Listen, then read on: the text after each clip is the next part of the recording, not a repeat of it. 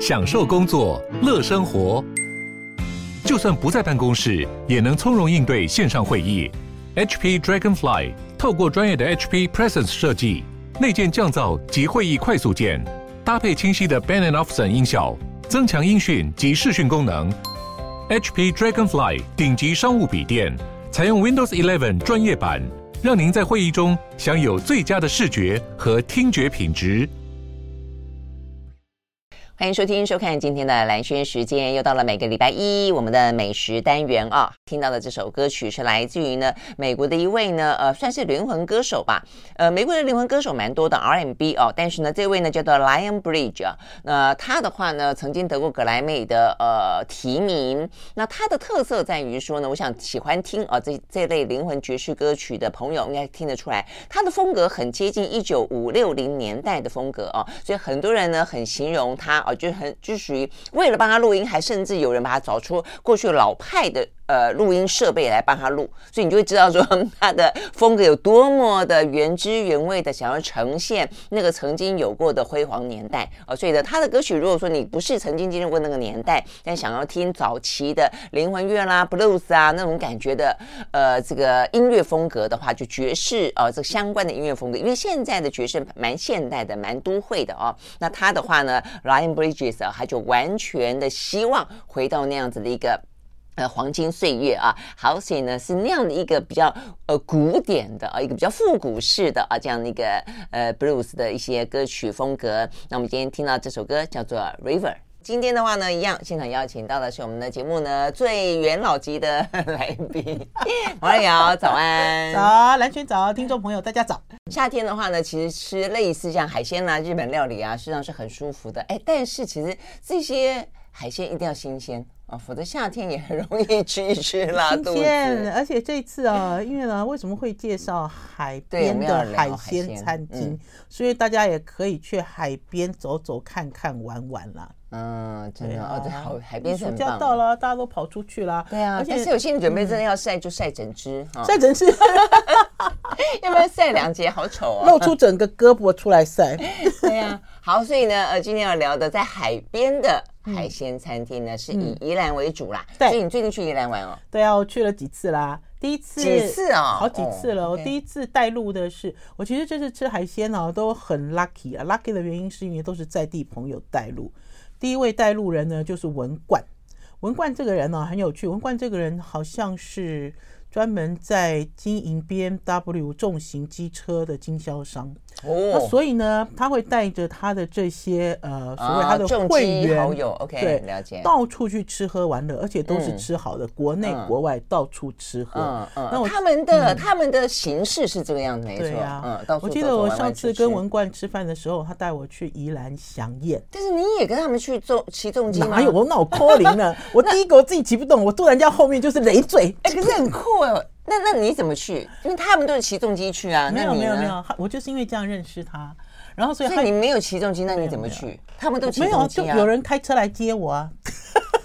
所以整个的重机队里面，你是单独坐轿车的？我没有随重机啦。我是因为这样认识文冠啊，有朋友我们就认识。啊，认识了之后，文冠那一次就带我们去一家在苏澳，苏澳在宜兰的最下面啊，苏澳。然后呢，就直接带我们去苏澳去吃了一家叫做呃水都水都餐厅。OK，然后这家水都餐厅哦，因为听众朋友，哎，台北是不是也有水都啊？有啦，是这个名字很多。温泉是不是？这个名这个名字蛮多，北投也有，台北市也有。然后，可是这个海鲜餐厅，因为它就在苏澳，就他们其实都是在渔港。我今天介绍两家，一家叫苏澳，一家呢是在大溪渔港附近。嗯、呃，可是我不知道蓝轩你有没有一种感觉啊？就比如说以前小时候去呃海边吃海鲜，嗯，呃新鲜便宜，嗯，才要去海边嘛，对不对？对啊，可是现在你去海边餐厅吃有新鲜便宜吗？你看你现在还是有有新鲜便宜吗？有吗？有像小的时候这样子吗？就价格没有到那么便宜。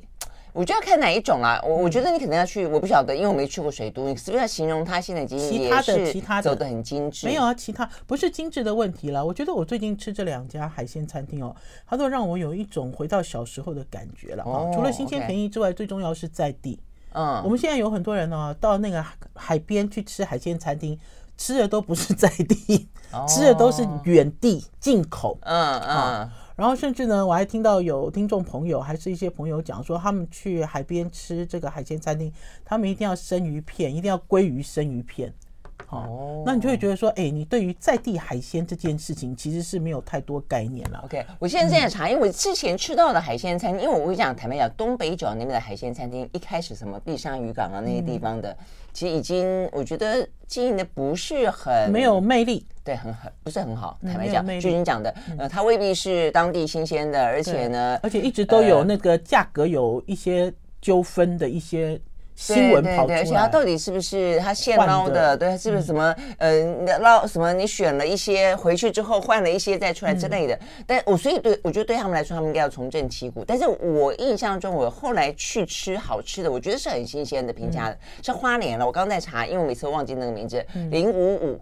哇，每次去，对对，生意都非常好，而且连在地的，像是连在地的人，呃，有一位书航老师吧，教授哦，就拖鞋教授，那他就是呃，成立了一个什么帆船中心啦，就做一些永续啊等等环保的事情。像他的话呢，我上次去那边找他，因为我去划船，他就带你去嘛。哎，对对，他就哎走，我们去隔壁的餐厅。我说隔壁哦，我还不晓得那么近。他说对啊，那我们就走走走，用走路的，就沿着海边走走走，就走到哪一家。嗯嗯，对啊，因为我觉得就是要在地人带路了，然后在地人熟门熟路，然后还有在地人知道呃餐厅老板会上什么菜，对，让客人很放心。嗯，嗯，那所以你说的这个宜兰苏澳的水都，哦，对，水都。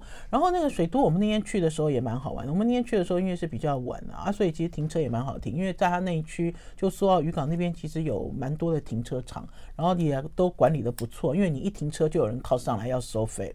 嗯呃，然后这家餐厅我们那天去的时候，其实人不多，因为我们是特别挑了一个非假日的晚上去。然后我去的时候就看到有人来送散旗鱼。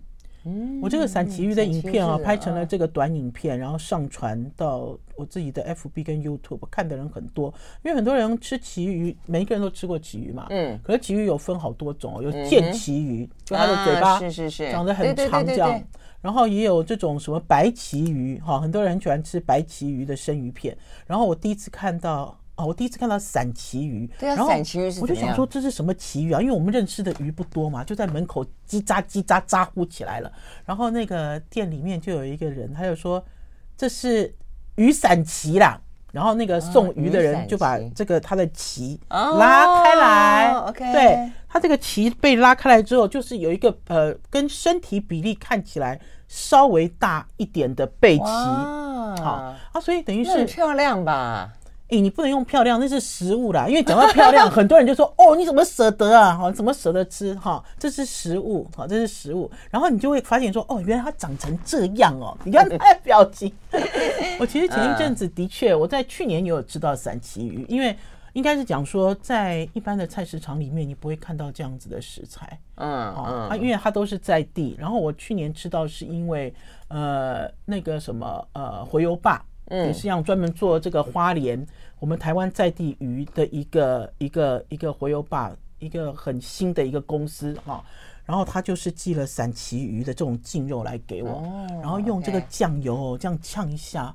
就好好吃哦，都不要过多的料理，对，okay, 非常好吃。啊，我那天其实进到水珠的时候，我是有被吓到，就是被这只说，哎，他们的进货居然有这样子的东西。嗯，然后从正门进去的时候，它就有一个海鲜摊，那、嗯、我们都是有一个，比如说有铺冰啊，还是冰柜啊，然后还是有那个水族箱之类的。然后我就发现它的那个马头鱼是凸眼的。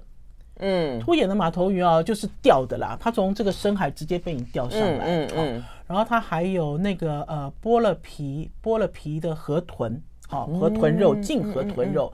然后还有前鳗，嗯好。然后我甚至于还看到这个续蟹，嗯，你一定喜欢吃续蟹。哎，续蟹是不是有点像石石蟹，就比较硬，壳比较硬？是啦，续蟹长得不像螃蟹，续蟹长得像一个人的脸。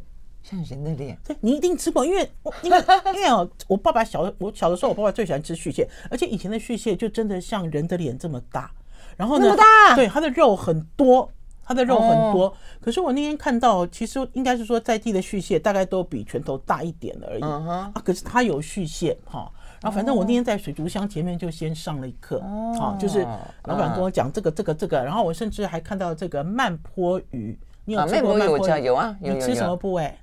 曼波鱼不是吃全身吗？不是，曼波鱼大家都只吃肠子。曼波啊，真的吗？曼波鱼是一只看起来只有头的那种鱼吗？对，就是看起来好像那个头在游泳，那 那个头在游泳。对，那个鱼我第一次看，我说哎，怎么像一个小转盘？就是很像我们那个有没有小转盘？小，而且它的它的形状也很像，就圆圆的嘛，对不对？然后它游游是这样，对呀，摇来晃去，一块感觉一一块。安 安源曼坡鱼的鱼肉都是水。那所以呢，以前早期大家在吃曼坡鱼的时候，只吃鱼肠，其他通通都不要。可我吃过曼波鱼肉啊，你就说它就是水水的嘛，所以嫩嫩的，所以那个呃冻冻对对对，餐厅都会告诉你说，哦，这个满满的胶原蛋白，坦白讲也不晓得是不是啦，对，但是吃起来就很口感很特别，很特别。对，可是我那天去吃慢坡鱼的时候呢，老板就跟我讲说，不是鱼肠，因为我看那样就不是肠啊。他说是慢坡鱼的头骨肉，头骨肉啊，我也是第一次吃哦。反正我们就好新鲜，因为有一些东西，或许大家去海鲜餐厅吃东西的时候，会觉得说这个我吃过，这个我吃过，这个食材我知道啊，你知道它其实没有什么太多的这个稀罕。那可是那天，其实在还没有进餐厅之前，就光是站在他那个冷藏柜的前面，你知道，你就上了，你就觉得好像去水族馆，我休息，你就上了上了一课就是了啊，谢谢回到现场。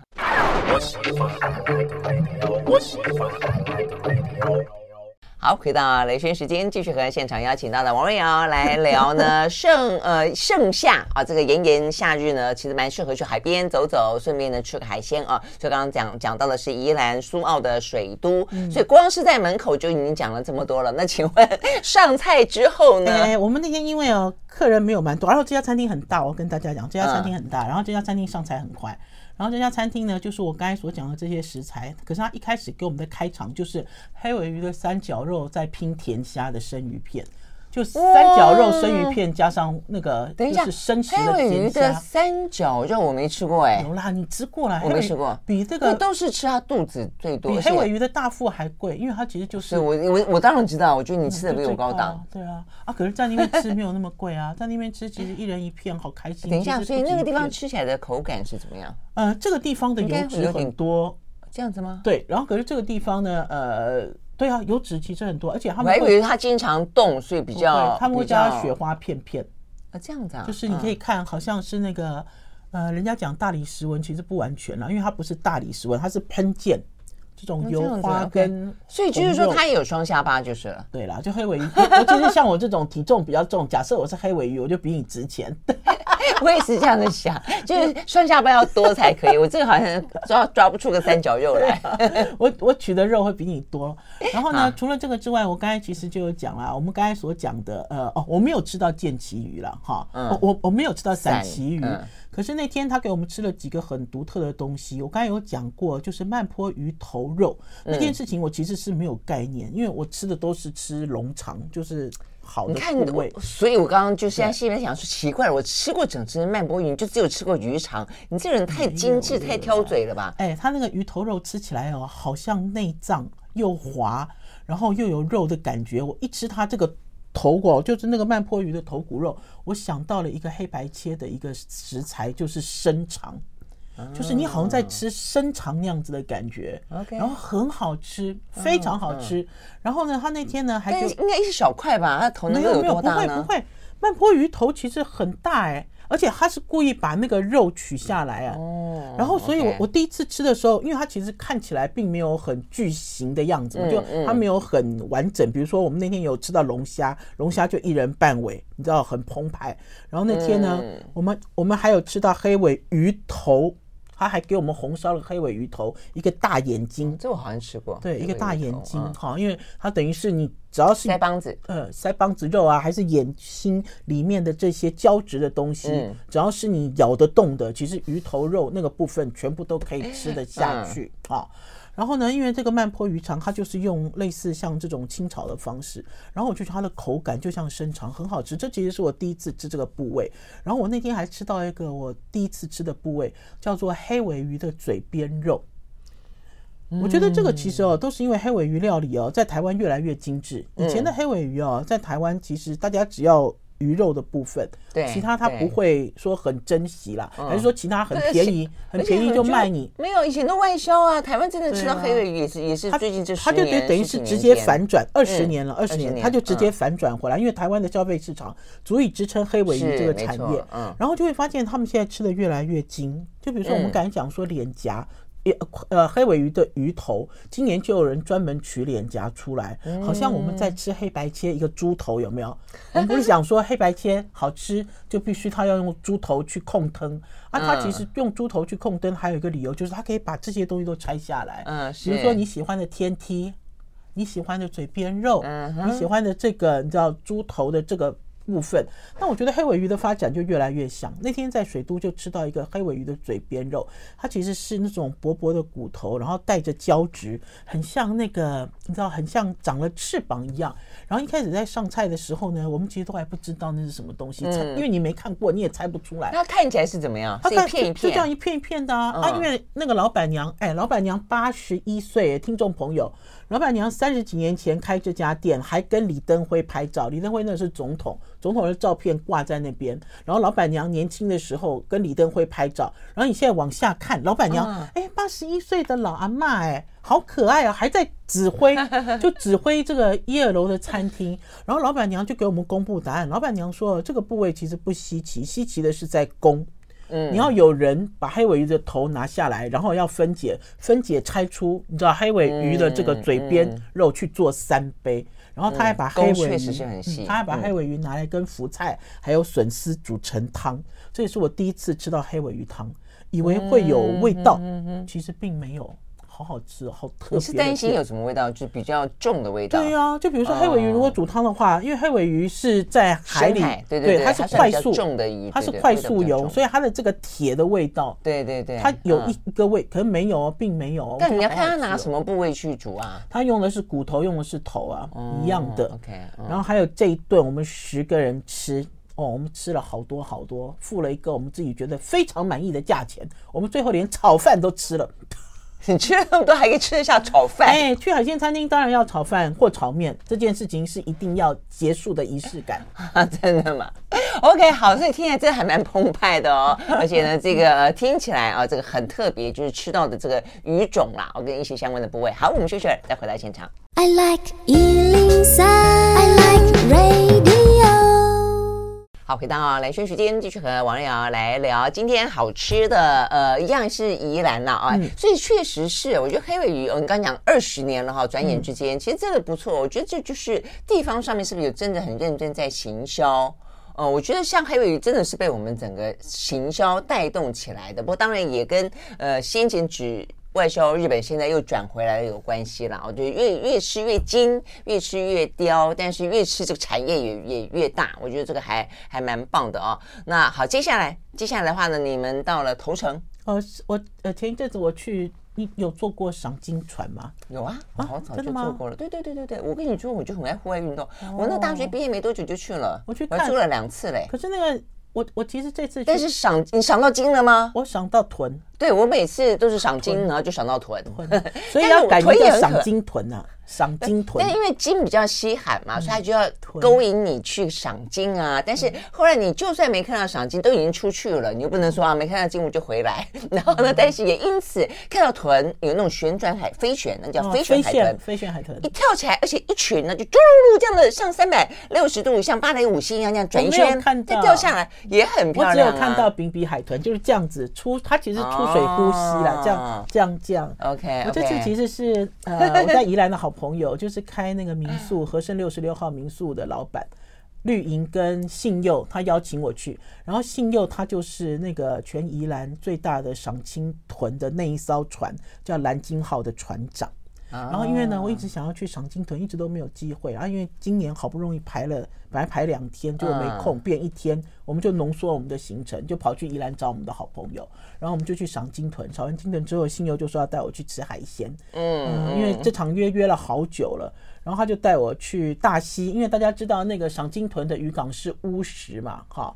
然后在老实讲，在宜兰大概有七个渔港。哦，是是乌石吗？对，是乌石，赏金豚是乌石。可是我们去吃这个海鲜，这海鲜店叫做李香海鲜老店。哦、那因为新游他自己是船长，他自己也钓鱼，然后他自己就是在地人，他就带我们去这一家。嗯、他说这家哈，呃，经济又实惠哈。可是我觉得除了经济又实惠的时候，我觉得这家的店哈，真的就让我想到以前。跟着我爸爸去海边，就吃在地的海鲜，付很便宜的价钱，然后又吃最好的东西。嗯，因为这家店呢，我要先讲哈，因为这家店的位置在全台湾最美的篮球场的对面。最美的篮球场的意思就是哦，嗯，海边的篮球场，因为它可以一边打篮球一边看到龟山岛。哦，你有没有想到那个灌篮高手？灌篮高手有一个平交道也非常知名啊。好，就等于是他，我们今天一到了那个地方，就看到有人拿吉他，一个男生拿吉他，带着一个女生就在那边拍照。就是他可以把篮球场跟龟山岛还有浪漫压在一起。对，然后还有还有就是沿着这个篮球场有。步道，它有海边，沿着这个步道可以走。它的这个，所以我要介绍的这家餐厅，其实就在这个全台湾最美的篮球场附近。好，就它过一个马路就是。然后呢，这家店也是，这家店呢，一进去之后就发现，哇，它怎么有那么多海钓的鱼啊？嗯哼。呃，那天呢，呃，信佑请客，好，然后信佑呢帮我们特别预定了一只黑喉。可是他人到的时候，老板跟他讲说，没有黑猴，有红猴，红猴更好，红猴在市场上价格更高。可是因为信佑是船长，而且他也是渔夫，他说他其实是故意要预约一只黑猴，让我知道黑猴其实不输红喉。OK，好，只是样子，嗯、搞不好它黑黑的，红红红红的，大家更喜欢。对，红色确实比较讨喜啦。对啊，因为我记得我第一次跟信佑吃海鲜的时候，那个时候呢，在也是在宜兰一家，就是江正成跟夫迪开的那家餐厅。嗯哼。我们点了一个胭脂虾，然后信佑就在皱眉头。信佑说宜兰人不会吃胭脂虾了，他说宜兰人只会吃脚虾跟甜虾。啊、是是是，没错。我问他为什么，他说因为你不觉得胭脂虾有一个蟑螂味吗？我都快昏倒了。我说哎、欸，我们台北人好爱哦。他说。对啊，他说是因为我们没有选择。如果在地人有选择，但我跟你讲，因为因为我们呃，事实上经常我们后来就是找那个尾鱼饭来来聊天嘛，因为想让大家认识我们台湾的海港跟台湾的鱼，真的是台湾的鱼嘛啊，所以他就是跟我们讲过脚虾，后来也因此我还特别去吃了，好好吃哦，脚虾好甜，脚虾不但肉又 Q，肉又香，脚虾的虾膏有一个独特的味道，嗯，而且脚虾的虾膏是。高很高很高，我那天吸了一个虾头，我的喉咙都缩起来，因为它好甜，好甜美哦。你现在都还敢这样子，我都觉得哦，对呀，胆固醇太高。对呀，我就跟你讲，它那个虾头这样就竖竖竖起来都哦，立刻就不一样。你讲的没错，我们那天就吃到脚虾了，而且我们那天吃的是盐焗啦，洋青。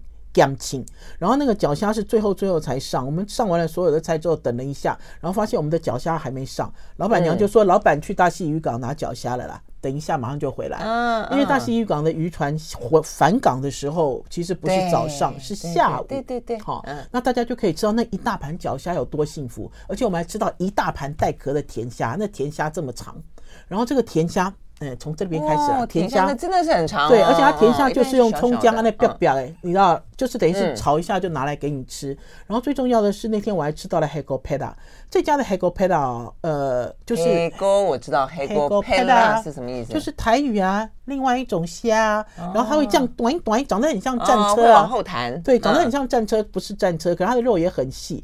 那可是这家里香海鲜老店，他们做黑锅配搭有一个特殊的做法，因为我去上厕所回来就发现，嗯。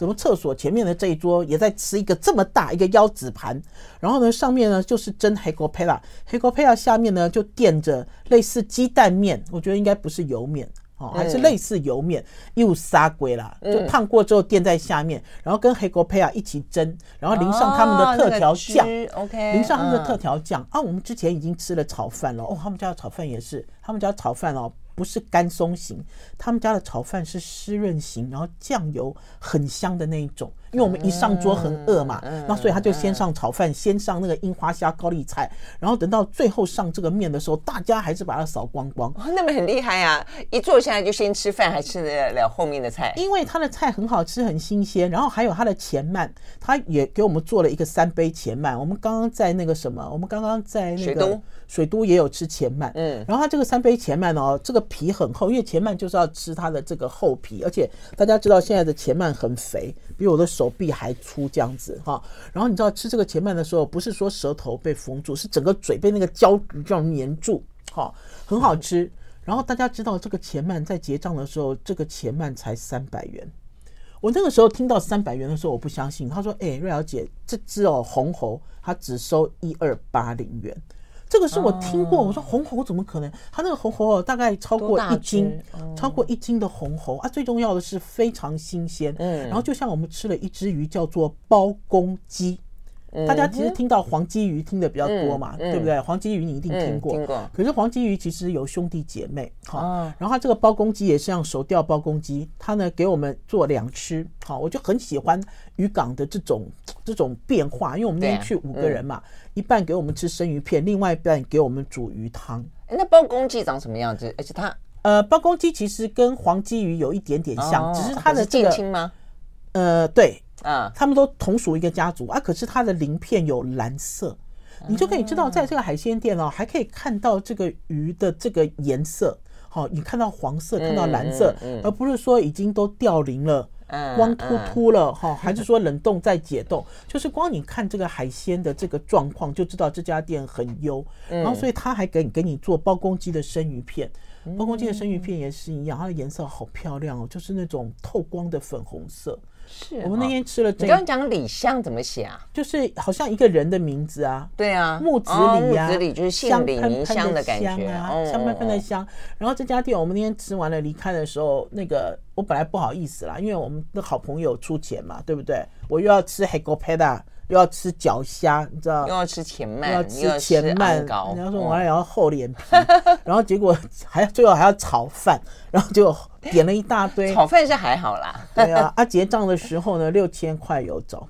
嗯，多少人？呃，五个人呢、啊，可是他的，就比如说他的黑狗配啊，也是也是开了四只五只这么多，嗯，就他是用正常分量出菜。我们那天吃的好满意，就是又新鲜又过瘾的感觉，就是。然后价格我都觉得价格也不贵，价格其实不贵，因为大家听到我们吃了一大盘炒虾，在那数，在那蹭这样子，哦，然后就有一种好像回到了以前，大家或许对于海港边的海鲜餐厅还有一点这种。过去的这种向往的时候，其实这两家店推荐给大家了。OK，哎，你们以前去海边都都还会去吃那个海鲜餐厅？刚刚问我说以前去海边的印象，台南就有海边嘛，哈。你去哪里？那我们都去秋茂园啊。但台南海边，我们唯一吃的是那个像零嘴一样的那个螺丝。螺丝啊，海螺，蹭蹭蹭，不是啦，就是烧酒螺啦，啊，对对，类似那样子。以前为什么海边都要卖这个东西啊？以前也是啊，以前东北角也都是学揪雷啊。嗯，而且后来吃吃到最后，我还记得新闻报道说里面有很多寄生虫。对啊，从此之后，我爸妈就不让我吃了。可是现在大家知道烧酒螺都进口的嘛？如果如果有看到烧酒螺，现在也都很少了，台湾也都很少了。OK，嗯，我所以从那个之后我就好爱吃螺肉。你你也有烧酒螺的 印象？是啊是啊。好，我们休息了，回到现场。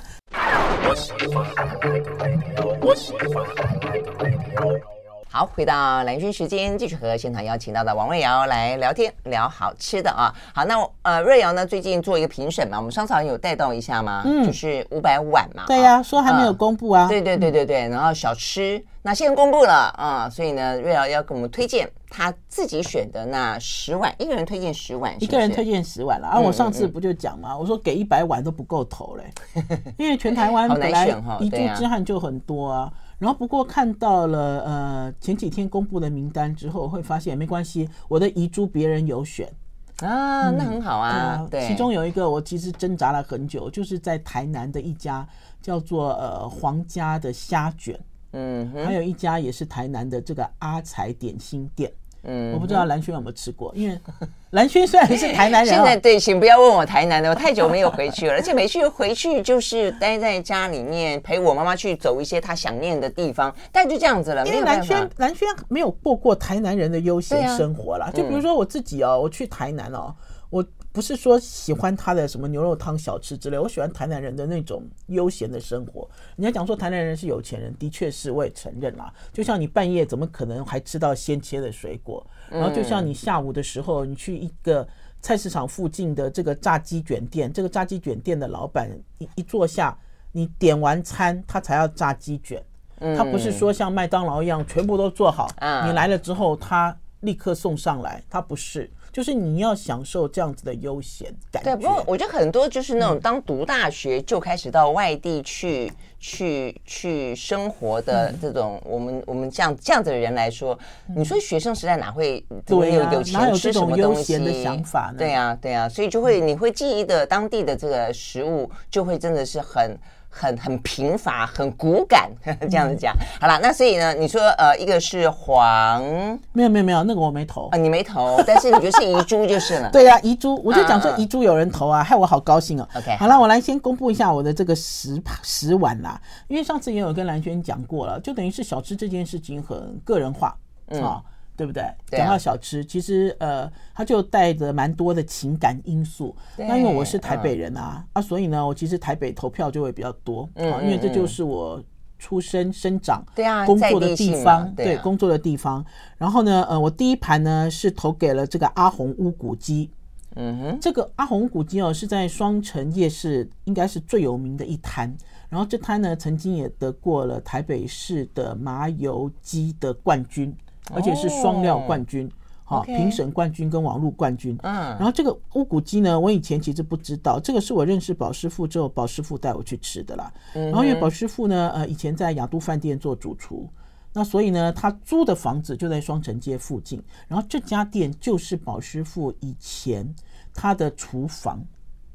就是他下班，是他下了班以后，对，然后就去吃，而且他下班都一个人吃了四五百块哦，路边摊哦。大家在想，在二十年前，然后他那个时候呢，这个老板阿红呢，他就很会做乌骨鸡，而且他们家的乌骨鸡哦，如果假设是天气不好哈，那个南部的这个乌骨鸡的状况不好，他就关店不开了。啊真的哦，那么酷。对，然后他的乌骨鸡是等于是先去白斩，就是他是先杀鬼煮过，然后再烟熏。嗯，再把它烟熏，所以它乌骨鸡有一个很独特的风味。好，那这是我认识宝师傅之后，只要我们两个人想到，我们俩就会手牵手，好去吃的，不是白色的熏的黑色的乌骨鸡，因为很难解释这个鸡嘛，很很多人讲说这是白斩吗？吃吃看。对，然后呢，接下来呢，第二家，第二家我也是给我自己从小到大吃到大，它曾经一度消失。嗯，然后又回来，让我欣喜若狂的这家呢，是在台北市台北市的这个西门町的玉林鸡腿大王。好，嗯，兰萱都没有听过，没有啊，啊，没有。哎，人家在讲说比什么 什么便当哦，谁的便当最好吃，谁的便当最好吃。如果你吃过这家的话，哈，你就会发现说你的内心的排名要重新改变了。它是卤的吗？它不是，它是炸的，炸的。哦而且这家店的算是这家，可是我觉得便当里面的鸡腿用炸的，你怎么维持它那个那个新鲜酥脆的感？对啊，所以你要去现场吃啊。我们我们每次点，所以后来我都觉得卤的比较好吃，是因为我们每次点排排骨才会才会把它打便当带走。嗯，我小的时候多高级，小的时候我爸爸妈妈啊就在这里买排骨便当，塞到女师专附小给我们当午餐。我小的时候就是吃这家，小学的时候吃这家长大的。然后这家在我以前小学的时候就非常有名。OK，它有名的原因是因为它的第一代就是他阿公的那一代发明了酥炸粉。所以呢，他们家的这个，他们家的排骨是一斤排骨只切四片，四点多片，所以它的厚度你显而易见。嗯，很多人就很喜欢吃他的酥炸排骨，然后再加上他们家独门的这个祖传的特调的这个酥炸粉。它这个酥炸粉有一段时间还做过批发，就是你只要吃到台北市这些知名的这些炸排骨店啊，什么店之类，都用他们家的粉。啊，所以炸起来特别酥，特别酥，特别香，好香哈。嗯，OK，就又加上又比较厚。哦，那所以呢，这家呢，我从小吃到大。我都觉得每次只要吃到排骨、炸排骨或炸鸡腿，我就要冲这家。那因为他有一段时间，呃，第三代不接了，那所以老板一气之下把店卖了。卖了之后发现老客人疯了，那所以呢，呃，第三代又要接了。所以他们现在本来是自己的店，现在变成给别人租，可是是在原址。哦，是让别人做吗？嗯，呃，没有，就是店。本来本来他房子卖了之后，那个房东自己要做，就发现被一堆老客人骂骂惨了，然后就又把他们请回来做。OK，好，我们呢呃这个十碗当中只讲了两碗，但是我们要先进广告了。好。I like 103, I like radio. 好，回到蓝轩时间，继续和王瑞瑶来聊你的、嗯、呃五百碗里面的十碗。对，然后第三碗呢，我给了那个家乡水饺的荠菜水饺，这是一个很小很小的小店。嗯、然后呢，蓝轩跟我有吃过很贵很贵的荠菜水饺，一颗二十元嘛，对不对？有吗？有啊，在那个私厨那边啊。哦，你没有吃过，你只是看过。嗯嗯嗯。然后可是这家的荠菜水饺一颗才最近涨价才七块。好，可是价钱其实不是关键啦，关键是它的料用的很好，而且它的荠菜都是从中国大陆进口冷冻荠菜砖。这个老板娘是一个安徽人，哈，我我认识她之后才知道，原来安徽人也吃水饺，否则我认为水饺都是北方，安徽其实是一半北一半南啊，是没错，嗯。然后我吃到他的水饺之后，我就发现了，呃，有一些陆配来到台湾，他们把真正的味道带到台湾来，而且呢，呃，变成呃大家。都很想吃的知名小吃，它可以一天包超过六千颗荠菜水饺不够卖。哇哦，对，OK，好，然后呢，要给大家介绍这个是从我妈妈的年代就带我去吃的，非常有名，在米其林必比登一公布的时候，它又开始爆红的麦面盐仔。